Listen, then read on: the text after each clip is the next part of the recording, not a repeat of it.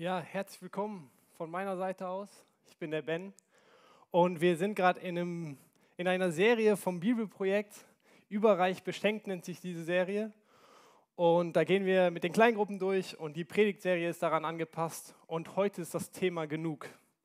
Und wir haben gerade schon ein Theaterstück gehört, was ja schon ziemlich explizit um Karriere ging. Ja, ist, wann ist genug in Bezug auf die Karriere? Aber das ist ja eine grundsätzliche Frage, die es ja sich lohnt, grundsätzlich mal zu stellen. Wann ist eigentlich genug genug? Eben habe ich jemanden die Hand geschüttelt. Wie lange schüttelt man eigentlich jemanden die Hand, wenn man jemanden begrüßt? Wann ist eigentlich genug? Bis der Arm rot wird, bis er umkippt und dann kann man beten, dass er wieder aufsteht. So, wann ist genug? Und damit wollen wir uns heute beschäftigen.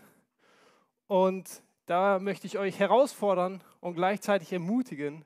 Und bevor ich das tue, möchte ich einmal beten. Jesus, ich danke dir, dass du da bist. Ich danke dir, dass du der Herr bist. Und ich danke dir, dass du jetzt durch uns redest, durch mich redest.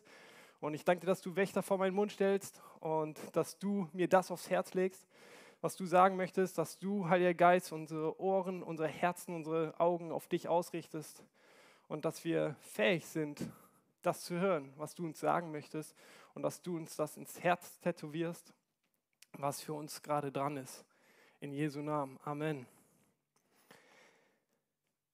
Als Jana und ich vor ein paar Jahren aus unserem Missionstrip herausgerissen worden sind, nach einem Jahr, wir waren, hatten vier Jahre geplant, sind wir nach Deutschland gekommen und wir waren dankbar, weil wir eine Wohnung hatten. Wir waren dankbar, dass die Wohnung möbliert war. Wir waren dankbar, dass, die, dass der Kühlschrank gefüllt war. Und eine Sache hat mir persönlich gefehlt. Ich liebe Kaffee. Und ich liebe es besonders, wenn man auf einen Knopf drückt und dann kommt der Kaffee raus. Ja, also keine lange Gemache an der Kaffeemaschine, einfach einen Knopf drücken. Und das hat mir gefehlt. Und ich war der Überzeugung, ich brauche eine Kaffeemaschine. Ich brauche eine Kaffeemaschine und die muss auf Knopfdruck funktionieren. Okay?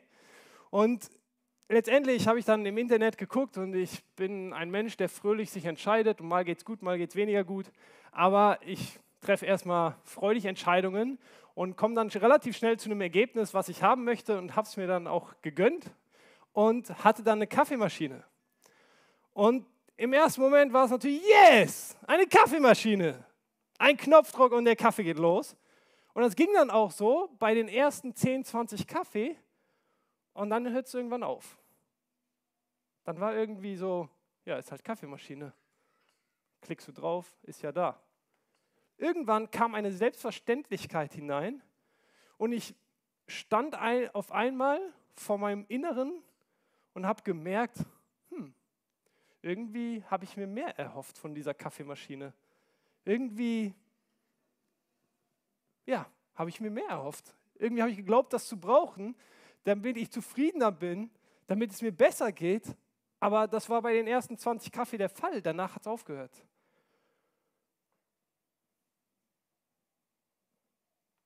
Und ich glaube, es ist letztendlich bei verschiedenen Dingen geht es uns so, dass wir glauben, Dinge zu brauchen und eigentlich erhoffen wir uns aber viel, viel mehr davon. Und es ist total zerbrechlich. Und irgendwann merken wir, dass es nicht das verspricht. Ja, vielleicht ist es nicht die Karriere bei dem einen oder die Kaffeemaschine. Vielleicht ist es, dass wir gute Noten schreiben und dann geht es mir gut. Ja, dann bin ich zufrieden. Oder vielleicht geht es um einen Freund oder eine Freundin. Wenn ich mit dem befreundet bin, dann geht es mir gut, dann bin ich zufrieden. Vielleicht ist es, wenn ich ein Single bin, dann äh, sehne ich mich nach einem Ehepartner oder Ehepartner und dann geht es mir gut. Ich glaube, da hat jeder seine Aspekte. Vielleicht sind es Klamotten, die ich gerne tragen würde, die geil sind. Und dann geht es mir gut, dann bin ich glücklich und irgendwann ziehen die Klamotten zum 30. Mal an und merken, ja, sind halt Klamotten. So neue Klamotten wären auch wieder geil. Aber eigentlich, oder wenn wir uns wirklich vor den Spiegel stellen, merken wir, okay, es macht uns, gibt uns eigentlich nicht das, was wir uns eigentlich erhofft haben. Also zufriedener sind wir nicht, aber die Klamotten im Schrank werden größer. Meine Karriereleiter bin ich auch gut durchgestiegen und die Kaffeemaschine, die ist genauso wie vorher.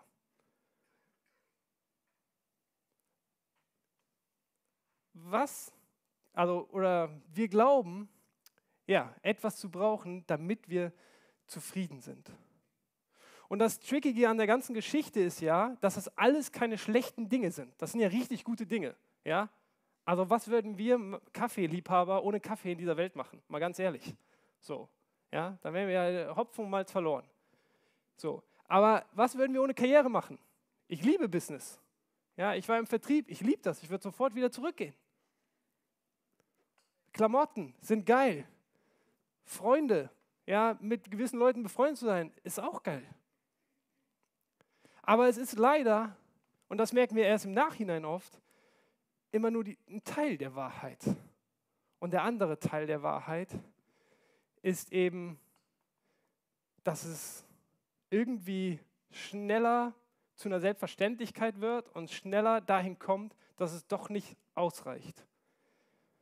Und spätestens im Rückblick merken wir, wie sich die Sachen stapeln, aber unsere Zufriedenheit, unser innerer Zustand, der sich nach etwas mehr sehnt, verändert sich nicht.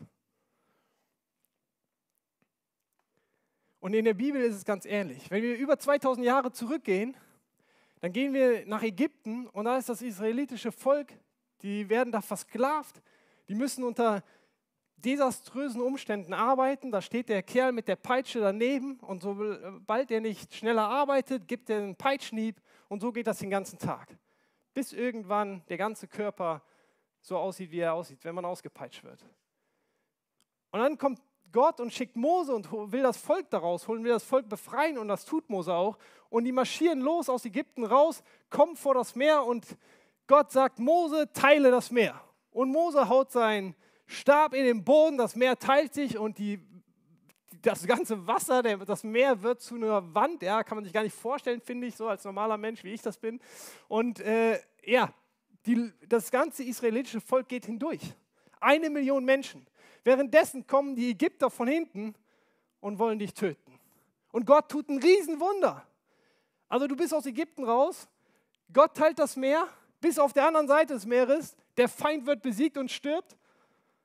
Da können wir jetzt eigentlich sagen, geil, jetzt machen wir Party. Reicht. Also, das ist so tausendmal besser, als neben einem Kerl zu stehen, der dich mit der Peitsche schlägt. Oder? So. Und bei den Israeliten war es aber dann so, dann waren irgendwann so, ja, ich habe Hunger. Also wenn eine Million Menschen auf dich verbal einprügeln, dass ich Hunger habe, dann kann ich verstehen, dass Mose sagt, ich habe Angst um mein Leben. Weil wenn diese Menschen zu Tieren werden, dann habe ich ein Problem. Also, das Wunder war nicht genug. Jetzt beprügeln wir den Mose, dass wir endlich was zu essen bekommen. Und Mose läuft zu Gott und Gott tut wieder ein Wunder. Ja, da fallen dann gefühlt irgendwelche Brote vom Himmel und die Leute werden wieder versorgt. Jetzt kann man sagen, ja, ist genug. Ihr habt zu essen, ihr seid befreit worden. Ja, was wollt ihr eigentlich mehr? Aber es geht weiter. Ja, wenn ich trockenes Brot esse, habe ich natürlich Hunger. Kann jeder verstehen. Also Mose, come on, was ist los? Du machst deinen Job nicht richtig. Ja, also gefühlt kommt mir gerade der Gedanke, sind das keine physischen Peitschehiebe mehr, sondern verbale Peitschehiebe an Mose.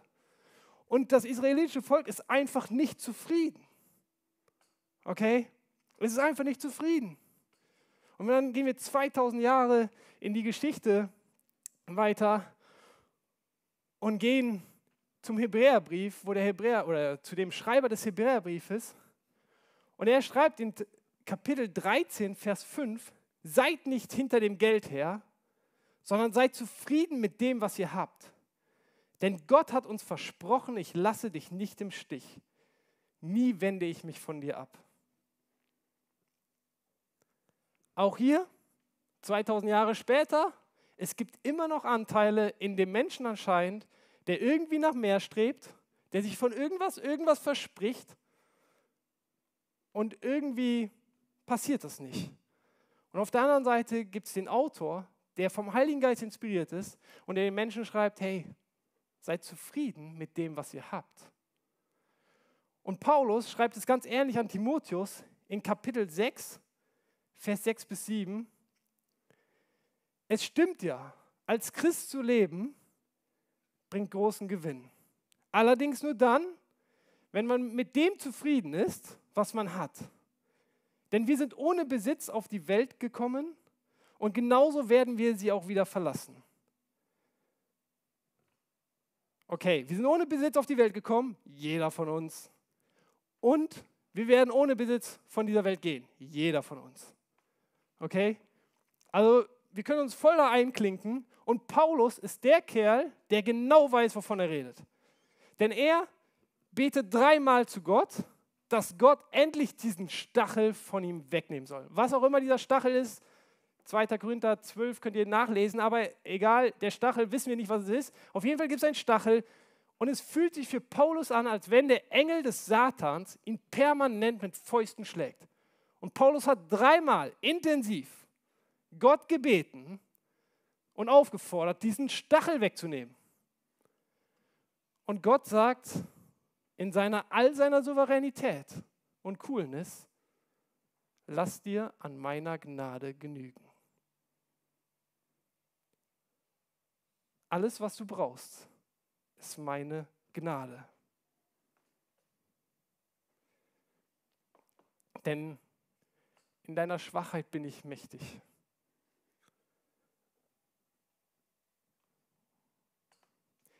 Also ich finde es eine gute Nachricht, dass wir nicht irgendwelche komischen Menschen sind, die irgendwie ein Verlangen nach mehr haben oder immer noch Anteile in uns sind, die nach Verlangen nach mehr sind, sondern seit der Menschheitsgeschichte ist dieses Phänomen da von diesen Anteilen in uns. Und das finde ich erstmal eine gute Nachricht. Und auf der anderen Seite sagt uns Gottes Wort, wir sollen zufrieden sein mit dem, was wir haben, und dann wird es extrem herausfordernd, lass dir an meiner Gnade genügen. Das heißt, wenn du nichts hast, hast du meine Gnade und dann bist du zufrieden. Dann sind wir zufrieden. Oder anders gesagt, weil Jesus ist die Gnade in Person. Okay? Das Wesen von Gott ist Gnade. Er kann nicht anders. Wir können auch sagen, Jesus ist genug. Gott sagt zu Paulus, ich bin dir genug. Jesus ist genug. Und jetzt wird es natürlich extrem herausfordernd für uns alle hier im Raum, glaube ich. Weil ich glaube, wir alle mögen es schon so ein bisschen, dass wir schon einen gewissen Besitz haben und auch ein bisschen was leisten können. Und das fühlt sich eigentlich schon ganz cool an. Ja, und definieren uns schon so ein bisschen unseren Wert über das, was wir können und machen und über das, was wir haben. Und vielleicht denkt jetzt der eine oder andere, ne, Benny, ich nicht. Ich nicht. Okay, stell dir vor, wie meine Oma, die hat einen Schlaganfall bekommen, lag vier Jahre lang im Bett, konnte sich nicht bewegen und was sie hatte, war ihr letztes Hemd. Also ich kann dir versprechen, die Frage, wer bin ich und bin ich genug, kommt schneller in unser Leben, als wir glauben. Und vielleicht bist du von einem Schlaganfall weit entfernt, aber ich verspreche dir, jede Krise zeigt dir in deinem Herzen, was schon lange da ist. Und dann entscheidet sich, wer wir glauben zu sind, sein. Und gleichzeitig ist es die beste Nachricht. Es ist die herausforderndste Nachricht und die beste Nachricht zugleich. Weil Jesus, Gottes Sohn, für uns freiwillig ans Kreuz gegangen ist, um unsere Schuld zu sühnen und uns zu befreien von unserem sündigen Wesen, von unserem sündigen Handeln, von unserem Wert suchen über Leistung und Wert suchen über unseren Besitz hinzu, ey, da ist jemand für mich am Kreuz gestorben und das ist mehr wert als alles andere. Es gibt nichts, es gibt keinen höheren Wert, als dass ein Mensch für dich stirbt. Und das hat Jesus getan. Und damit haben wir eine neue Identität, einen neuen Wert, nämlich Christus selbst, Jesus in uns. Und damit wird Jesus genug und wir brauchen nichts. Und wenn ich sage nichts, dann meine ich nichts. Und dazu lade ich Jana einmal nach oben auf die Bühne, denn sie wird uns erzählen, was sie in den vor ein paar Wochen da mit Jesus erlebt hat.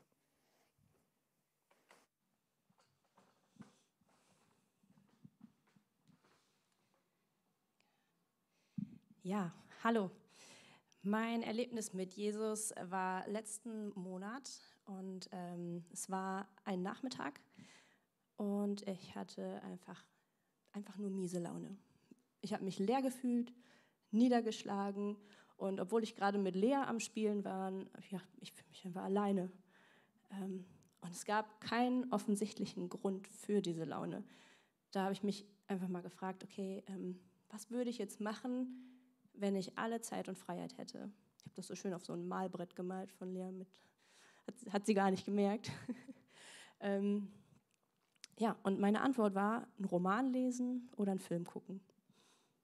Aber eben, um aus meiner Situation rauszuflüchten, um diesen unangenehmen Gefühlen zu entfliehen. Und das hat mich aufmerksam gemacht, dass ich so flüchten wollte, dass ich da hingucken muss. Und ähm, hatte aber echt Schwierigkeiten, durch meinen Gedankenwust und Emotionswald überhaupt erstmal durchzukommen. Ähm, und ich habe keinen Grund und keinen Ausweg gefunden daraus. Ähm, habe mich dann mit Ben kurz unterhalten am Abend, als er wieder da war. Ähm, und danach saßen wir einfach schweigend beieinander. Und dabei habe ich den Dialog zwischen Jesus und Petrus gehört. Und zwar, ähm, wo Jesus Petrus fragt, hast du mich lieb?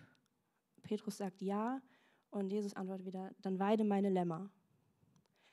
Rational gedacht habe ich, gedacht, passt die Situation eigentlich gar nicht so zu meiner. Aber ich wollte dem nachgehen und äh, bin dann in den Dialog mit Jesus gegangen. Und dabei wurde mir schlagartig klar, okay, bei mir geht es gerade ums Genugsein. Ob ich genug bin und genug mache. Und dann auch der Gedanke, was, wenn meine persönlichen seine Lämmer meine Kinder sind. Ähm, einen Moment. Ja, wäre es nicht genug, wenn ich sie im Glauben begleite, wenn ich ihnen Jesus vorstelle und mit ihnen zusammen Gottes Wesen erkunde, muss ich noch was verändern, irgendwo was aufbauen, was organisieren, irgendwo mitarbeiten. Ähm, nein, ich bin als Jana genug und geliebt und ich kann dem nichts mehr hinzufügen. Und ja, ich habe Jesus in mir und Jesus ist genug und Jesus ist alles, was ich bin und brauche. Und wenn ich das nicht glaube, dann glaube ich eine Lüge und diese Lüge ist direkt vom Teufel. Ich stand aber jetzt noch vor der Hürde, das anzunehmen. Das war echt eine Hürde, aber als ich das angenommen habe, war sofort Frieden in mir. Ich habe überhaupt nichts mehr von dieser miesen Laune gehabt und ich konnte tatsächlich einfach entspannt schlafen gehen. Das wäre vorher nicht gegangen. Ähm, und ich fand es dann krass, als ich auf die Uhr geguckt habe, habe ich gesehen, von dem Satz hören, hast du mich lieb, bis zu diesem Frieden waren gerade mal 30 Minuten. Also, wow, das war mein Halleluja-Moment mit Jesus. Jesus ist genug.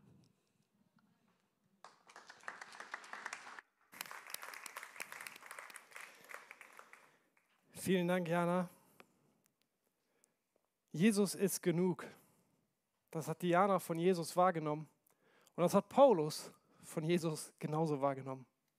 Und wenn wir die Bibel ein bisschen weiterlesen und in die Apostelgeschichte gehen und ein bisschen langsamer lesen und vielleicht ein bisschen bewusster lesen und dann mal schauen, was hat Paulus eigentlich mit dem Satz gemacht, lass dir an meiner Gnade genügen? Wie ist er damit umgegangen, dass Jesus für ihn genug ist?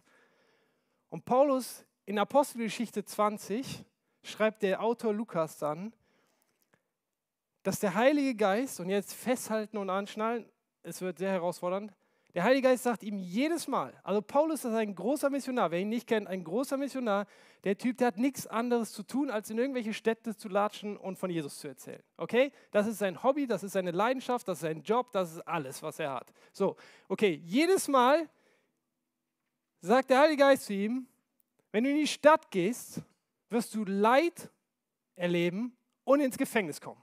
Jedes Mal. Vor jeder Stadt. Also müssen wir uns mal kurz auf der Zunge zergehen lassen. Also der Kerl, also entweder hat man irgendwie seine Gefühle getötet oder zu viel Alkohol getrunken, ich weiß es nicht. So, ja. Aber er macht es. Ich würde sagen, das ist schon ein Zeichen davon, der Kerl nimmt das langsam an. Und dann bringt er, Vers 23, noch den Satz, der sagt, was ist mein Leben schon wert? wenn ich es nicht für Jesus einsetze. Wow. Also der Kerl, der ist schon irgendwie, keine Ahnung, aber er ist irgendwie in einer anderen Dimension, wie ich es bin. Aber was ich merke, er nimmt Gottes Worte nicht einfach nur so und sagt, ja, habe ich verstanden und jetzt nagel ich sie an die Wand und irgendwann erinnere ich mich wieder. Nee, nee, nee, nee. Anscheinend machst du das nur, wenn du jedes Mal daran erinnert wirst, dass du Leid erlebst und dass du ins Gefängnis kommst, wenn Jesus genug ist. Weil dann ist alles andere tatsächlich nicht mehr entscheidend. Und wenn der Heilige Geist sowas sagt, dann passiert das. Okay? Wir können ein bisschen weiterlesen oder davor, ich weiß es gerade nicht, nicht so wichtig. Fakt ist, Paulus sitzt mit Silas im Gefängnis. Ja, was macht man im Gefängnis? Vor sein Leben hin vegetieren und hoffen, dass irgendwann vorbei ist? Also Paulus bestimmt nicht. Paulus sagt, komm on Silas, wir preisen den Herrn. Geiles Leben haben wir. Mhm. Aber was haben die gemacht? Sie haben Gott gelobt und die Gefangenen haben es alle gehört. Und was ist dann passiert? Irgendwann hat die Erde gebebt, die Mauern sind zerbrochen, die Türen gingen auf, die Ketten sind zerbrochen, sie wollten flüchten. Auf einmal schreit der Gefängniswärter, weil er sich umbringen will vor Scham, weil er sie nicht bewachen konnte. Das heißt, sie drehen um und gehen zum Gefängniswärter, bringen ihn zu Jesus. Anscheinend ist ja Jesus genug. Wenn wir wieder in den Knast kommen, kommen wir wieder in den Knast, anstatt zu flüchten. Ja? Anscheinend ist Gottes Gnade höher als die Freiheit, die wir erleben könnten. Okay, sie bringen ihn zu Jesus, den Gefängniswärter, seine ganze Familie bekehrt sich und dann flüchten sie. Also ich würde sagen, dieser Mensch, der hat das irgendwie verinnerlicht und hat irgendwie verstanden und lebt das dass seine Gnade genügt und dass Jesus genug ist.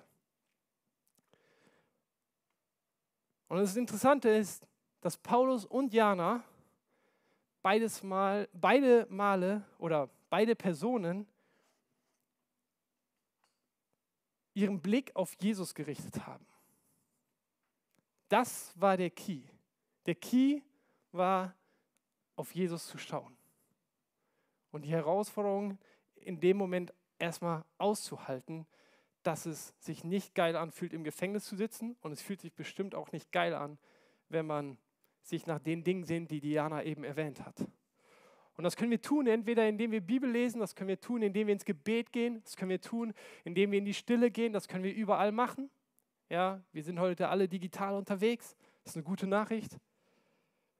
Und dann begegnen wir Jesus mit unserem Schmerz, mit unserem Mangel und halten das aus, dass es sich enorm unangenehm anfühlt und halten Jesus unseren Mangel hin, unsere Bedürftigkeit hin und all das, was uns gerade beschäftigt. Und gehen vielleicht nicht in den Fluchtmodus, so wie Jana es eben erwähnt hat, die dann vielleicht Romane gucken würde oder Filme gucken würde. Und wenn wir scheitern und das nicht passiert, dann verurteilen wir uns nicht, sondern nehmen genauso die Gnade in Anspruch und leben im Sieg. Wir haben das Scheitern überwunden. Jesus hat das Scheitern überwunden und sagen, das nächste Mal werde ich wieder zu Jesus gehen. Jetzt bin ich geflüchtet. Okay, war nicht ganz so sinnvoll. Bei mir hat sich nicht viel verändert. Das nächste Mal gehe ich wieder zu Jesus. Und wenn wir das eintrainieren, sowohl den Gedanken, okay, Jesus, ganz, ganz kurz mal Stopp hier in meinem Alltag. Was ist gerade los? Jesus, hilf mir. Und dann uns bewusst an die Stelle bewegen, wo wir jetzt mit Jesus Zeit verbringen, dann wird unsere Seele, unsere Gesinnung, unser Geist Neues lernen von unseren Gedankengängen her und von unserem Verhalten her. Und wir werden merken, wir verändern einfach nur die Richtung. Vorher sind wir zu den Romanen und Filmen gelaufen und jetzt rennen wir einfach andere Richtung, zu Jesus. Und das passiert, wenn wir es einfach hin und wieder machen. Wieder und wieder und wieder werden unsere Lebensmuster verändert. Und vielleicht sitzt du jetzt hier und denkst dir seit ungefähr 20 Minuten, Benny, du bist schon ein richtiger Vogel. Du hast keine Ahnung, welchen Schmerz ich in meinem Leben erlebe. Du hast keine Ahnung, was ich für eine Geschichte habe. Du hast keine Ahnung, welche Verletzungen ich erlebt habe. Und jetzt sagst du mir auch noch, Jesus ist genug. Also, dass ich dich von der Bühne hole, das ist reine Gnade. Und ich stehe hier und kann dir nur sagen, ja, verstehe ich. Verstehe ich. Und ich verstehe, dass das triggert, ich verstehe, dass das herausfordernd ist. Es geht mir komplett nicht anders.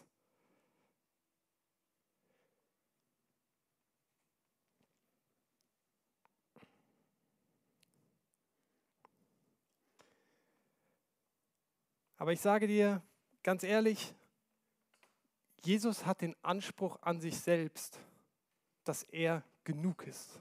Es ist nicht mein Anspruch, es ist nicht dein Anspruch, es ist Jesus Anspruch an sich persönlich, an sich selbst. Und es ist herausfordernd, auch für mich. Und es bringt mich dahin, dass ich teilweise kapituliere. Es gibt Momente, als Jana und ich frisch verheiratet waren und auf die Bibelschule gegangen sind, da ist uns unsere Ehe um die Ohren geflogen. Und zwar so dermaßen, das wünsche ich niemandem. Und dann gibt es Momente in meinem Leben, wo es auf einmal ganz dunkel wird in meinem Herzen. Wahrscheinlich dunkler als hier im Saal. Und du stehst da, du sitzt da, du kniest da und all deine Visionen, all deine Träume sind zerschossen, weil du dich einfach nur noch fragst, wo soll das Ganze hinführen? Eigentlich dachtest du, jetzt geht's los. Und ich mache dann oft Lobpreismusik an, um meiner Seele und mir selbst zu helfen, weg von mir zu schauen und meinem Trümmerhaufen und hin zu Jesus zu schauen ans Kreuz. Und irgendwann kommt eine kleine, zarte, leise Stimme in mein Herz und sagt, Benny, du musst nichts tun, außer deiner Frau treu sein. Und wenn du das dein ganzes Leben tust, dann ist das genug. Und auf einmal geht ein Licht in meinem Herzen auf und ich kann mich aufrichten und merke, wow, das schenkt mir Hoffnung für mein Leben. Es gibt mir Perspektive für mein Leben. Und Jesus ist genug für mich. Und wenn ich meiner Frau treu bin, mein ganzes Leben, dann bin ich genug. Egal, dass ich keine 10.000 Menschen zum Glauben geführt habe, dass ich kein Unternehmen gegründet habe, wovon ich vielleicht träume oder was auch immer getan habe, dann war ich genug. Und ich möchte jetzt mit euch in eine Zeit gehen, wo wir mit unserem Schmerz, mit unserem Mangel, mit unserer Bedürftigkeit zu Jesus kommen können. Und wir gehen jetzt in den Lobpreis. Und ich werde jetzt beten und jeder, der möchte, der kann irgendwie vielleicht seine Hände öffnen, um zu empfangen. Ja, wenn man was empfangen will, muss man die Hände öffnen. Oder aufstehen oder was auch immer. Oder sein Herz einfach öffnen. Und vielleicht den Moment nutzen, um seinen Mangel und seiner Bedürftigkeit mal zu begegnen. Und dem Raum zu geben und dann auch dem Heiligen Geist Raum zu geben. Und dafür möchte ich gerne beten, für jeden, der jetzt Lust hat und bereit ist. Jesus, ich danke dir, dass du genug bist.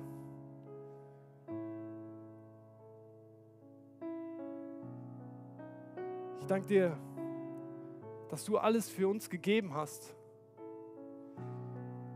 und wir nichts hinzufügen müssen. Und ich bitte dich, Heiliger Geist, dass wir jetzt Mut fassen. Mut fassen, gerade da, wo wir jetzt gerade Angst haben, unserem Schmerz zu begegnen, uns zu öffnen für den Schmerz, den wir gerade in unserem Leben haben. Ich bitte dich, Heiliger Geist, dass du uns Mut gibst.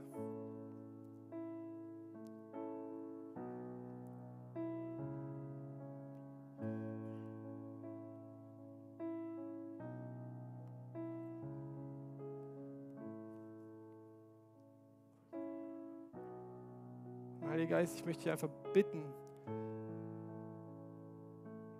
dass du jetzt dein Werk tust.